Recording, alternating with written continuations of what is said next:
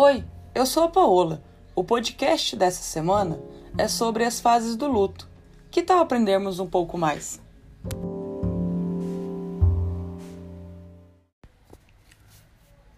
O luto é um processo lento e doloroso. Segundo a psicanálise, ele é caracterizado pela sensação de uma tristeza profunda, afastamento de toda e qualquer atividade que não seja ligada a pensamentos sobre objeto ou ser perdido. A perda de interesse do mundo externo e a incapacidade de substituição com a adoção de um novo objeto de amor. Praticamente todos já experienciamos esta vivência. Infelizmente, as sensações advindas do processo não são iguais para todo mundo. Isso ocorre porque as mortes e os vínculos que mantemos ao longo da vida são muito diferentes.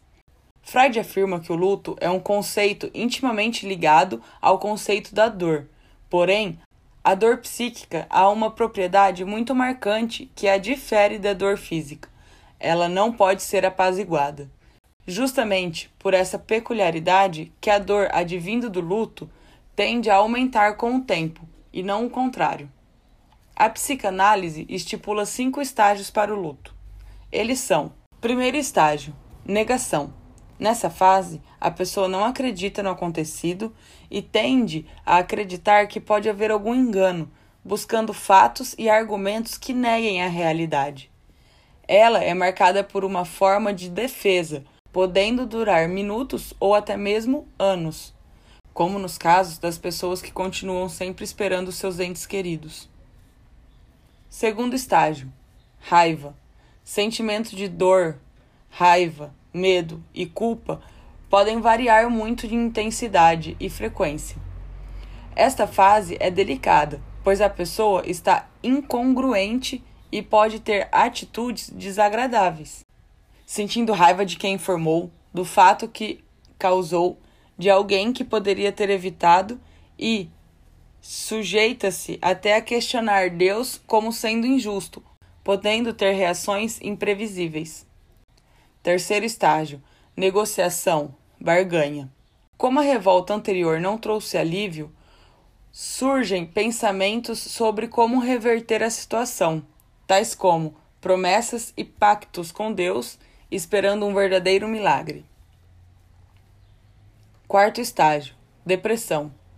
Os sucessivos insucessos advindos das fases anteriores gera, nesta fase, um sentimento de grande sofrimento. Resta aos amigos e parceiros a colaboração em ser um ouvinte paciencioso e apenas estar ao lado. Um ilutado chora, se isola, repensa sobre a vida, quer deixar a vida do outro organizada de uma forma melhor, percebe a falta que o outro fará na sua vida. Quinto estágio: aceitação. Ao passar das fases, a pessoa consegue compreender e suavizar um pouco do sofrimento vivido, fazendo reflexões e tendo percepções mais congruentes e sólidas sobre a situação. Nesse momento, começa a ter expectativas mais realistas e tranquilas, facilitando a aceitação do ocorrido e possibilidades de reação. O enlutado percebe que nem tudo em sua vida está acabado ou perdido. Mesmo com as dificuldades e limitações, tem possibilidade de se reestruturar sem a pessoa. Por mais difícil que seja, a morte é uma certeza para todos. Por esta razão, fica como sugestão que se converse mais sobre a morte, com crianças, adolescentes ou até mesmo com os adultos. Isso ajudaria no desenvolver do processo quando chegasse a hora.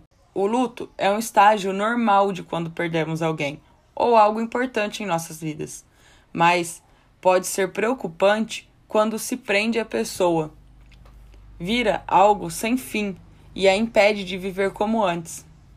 Esse estado é chamado de luto patológico, mas isso é assunto para um próximo podcast. Se você me ouviu até aqui, meu muito obrigada. Estarei aqui na próxima semana. Tchau!